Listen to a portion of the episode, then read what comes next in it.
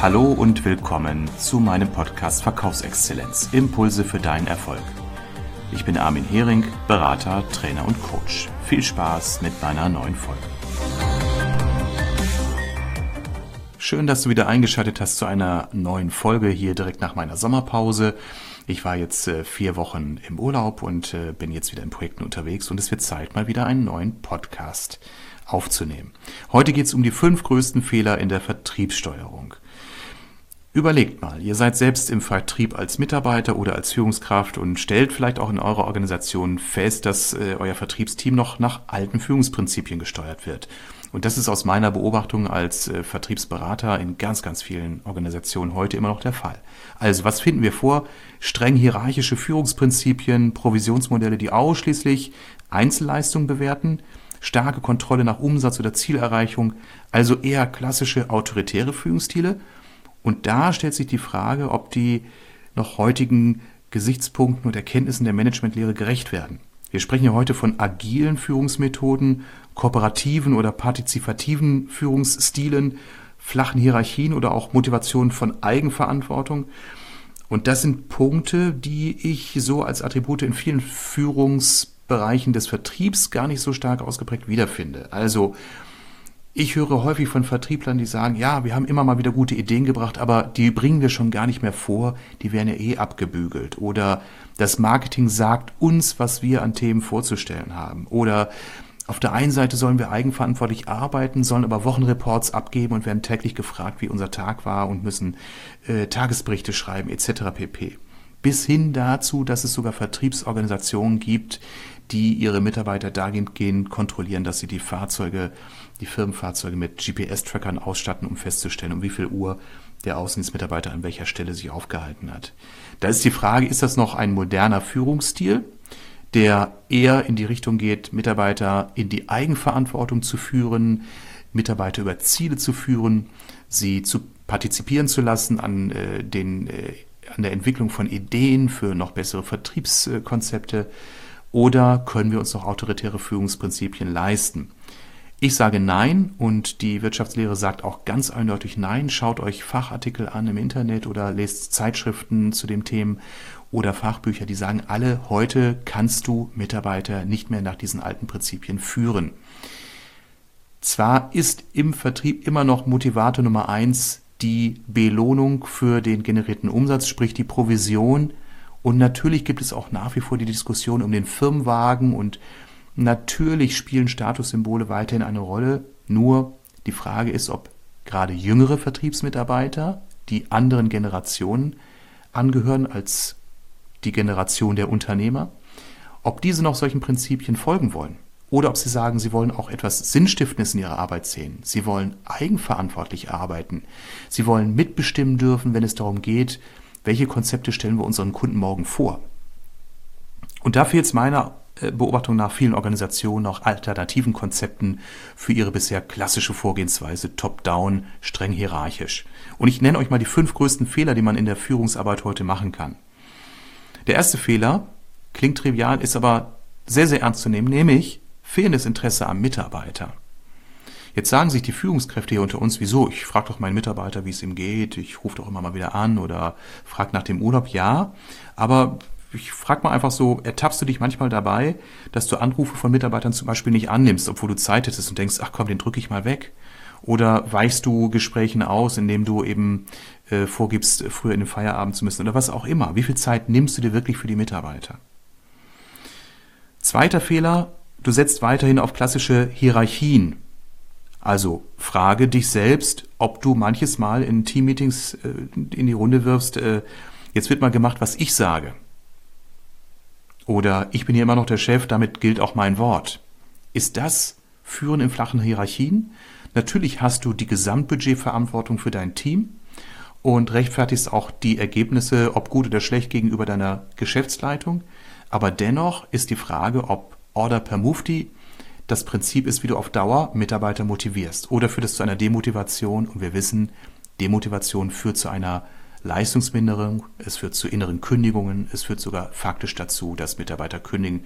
Das heißt, schau mal auf deine Fluktuation in deinem Team. Fehler Nummer drei, fehlende Vertrauenskultur. Wie weit vertrauen sich Mitarbeiter dir wirklich an? Sagen sie dir wirklich, wie es ihnen geht mit der enorm sportlichen Zielvorgabe? Oder weichen sie aus, indem sie sagen, okay, kriegen wir irgendwo hin, erreichen das Ziel aber nicht und auf deine Nachfrage, weswegen sie das Ziel nicht erreicht haben, weichen sie aus. Führung heißt auch sich permanent wieder überprüfen. Kontinuierlicher Verbesserungsprozess auch im Führungsverhalten. Das heißt, wie weit überlegst du auch, ob du dein Führungsverhalten täglich ein Stück weit wieder in Frage stellen kannst. Es sind manchmal die Kleinigkeiten, die zum Beispiel eher eine Angstkultur schaffen, statt eine Vertrauenskultur. Stell dir vor, du gibst einem deiner Mitarbeiter einen Auftrag, bis Freitag etwas zu erstellen, ein Konzept. Und du fragst ab Mittwoch jeden Tag nach, Müller, wie sieht's aus? Kommen Sie mit der Zeit hin? Bekomme ich bis morgen das Konzept? Der Mitarbeiter wird sich kontrolliert fühlen und nicht das Gefühl erhalten, du würdest ihm vertrauen und auch deiner Fähigkeit vertrauen, dass er sich die Zeit sinnvoll einteilen kann. Jetzt sagen mir viele Führungsverantwortlichen, ja, ich habe ja so meine Pappenheimer. Okay, meine Gegenthese ist, sobald du natürlich diese Pappenheimer dadurch schützt, indem du sie immer wieder an die gesetzten Themen erinnerst, stabilisierst du das Problem. Du wirst es nie lösen und du wirst immer mehr zum Assistenten deiner Mitarbeiter. Vertrauenskultur heißt, einem Mitarbeiter Spielraum lassen, ihn innerhalb dieses Spielraums auch Fehler machen lassen. Aber dann auch mit ihm darüber zu sprechen, hey, und wie kannst du beim nächsten Mal aus dem jetzt gemachten Fehler lernen, dass du beim nächsten Mal besser performst oder das Ziel anders erreichst? Wobei kann ich dich unterstützen? Was fehlt dir noch, um das Ziel wirklich zu erreichen?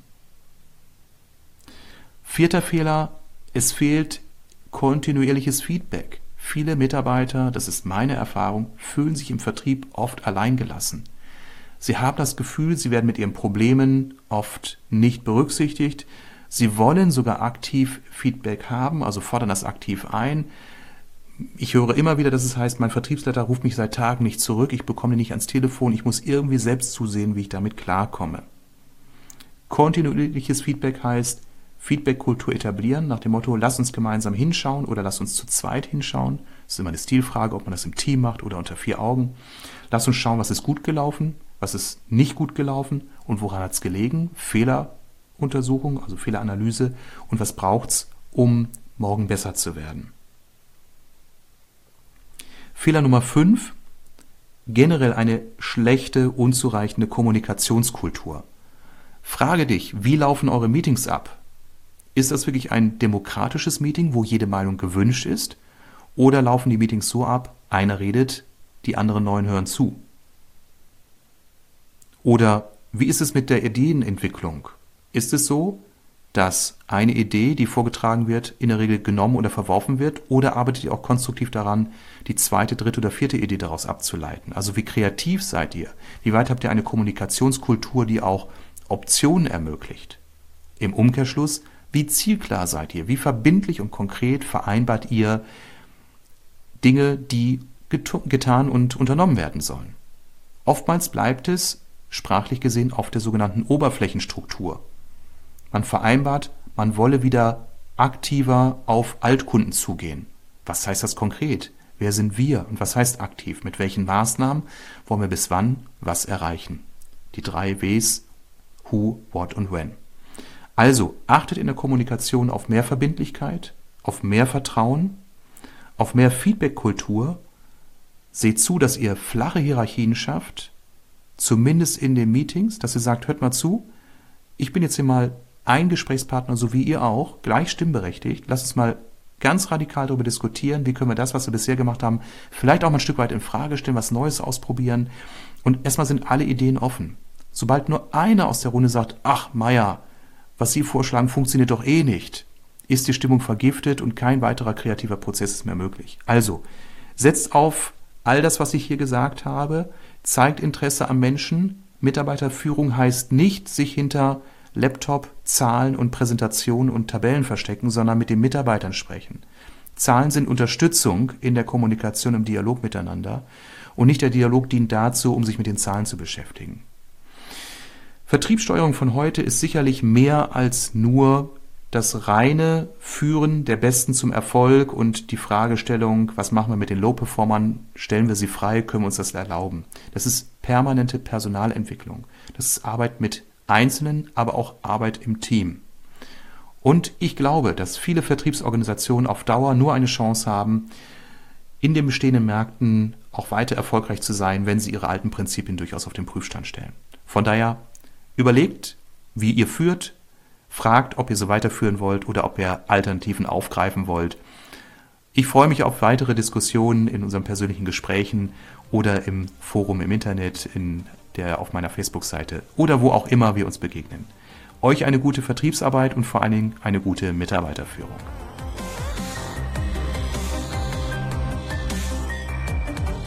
Wenn dir mein Podcast gefallen hat, würde ich mich sehr über eine Bewertung auf iTunes freuen oder auf meiner Facebook-Seite Verkaufsexzellenz.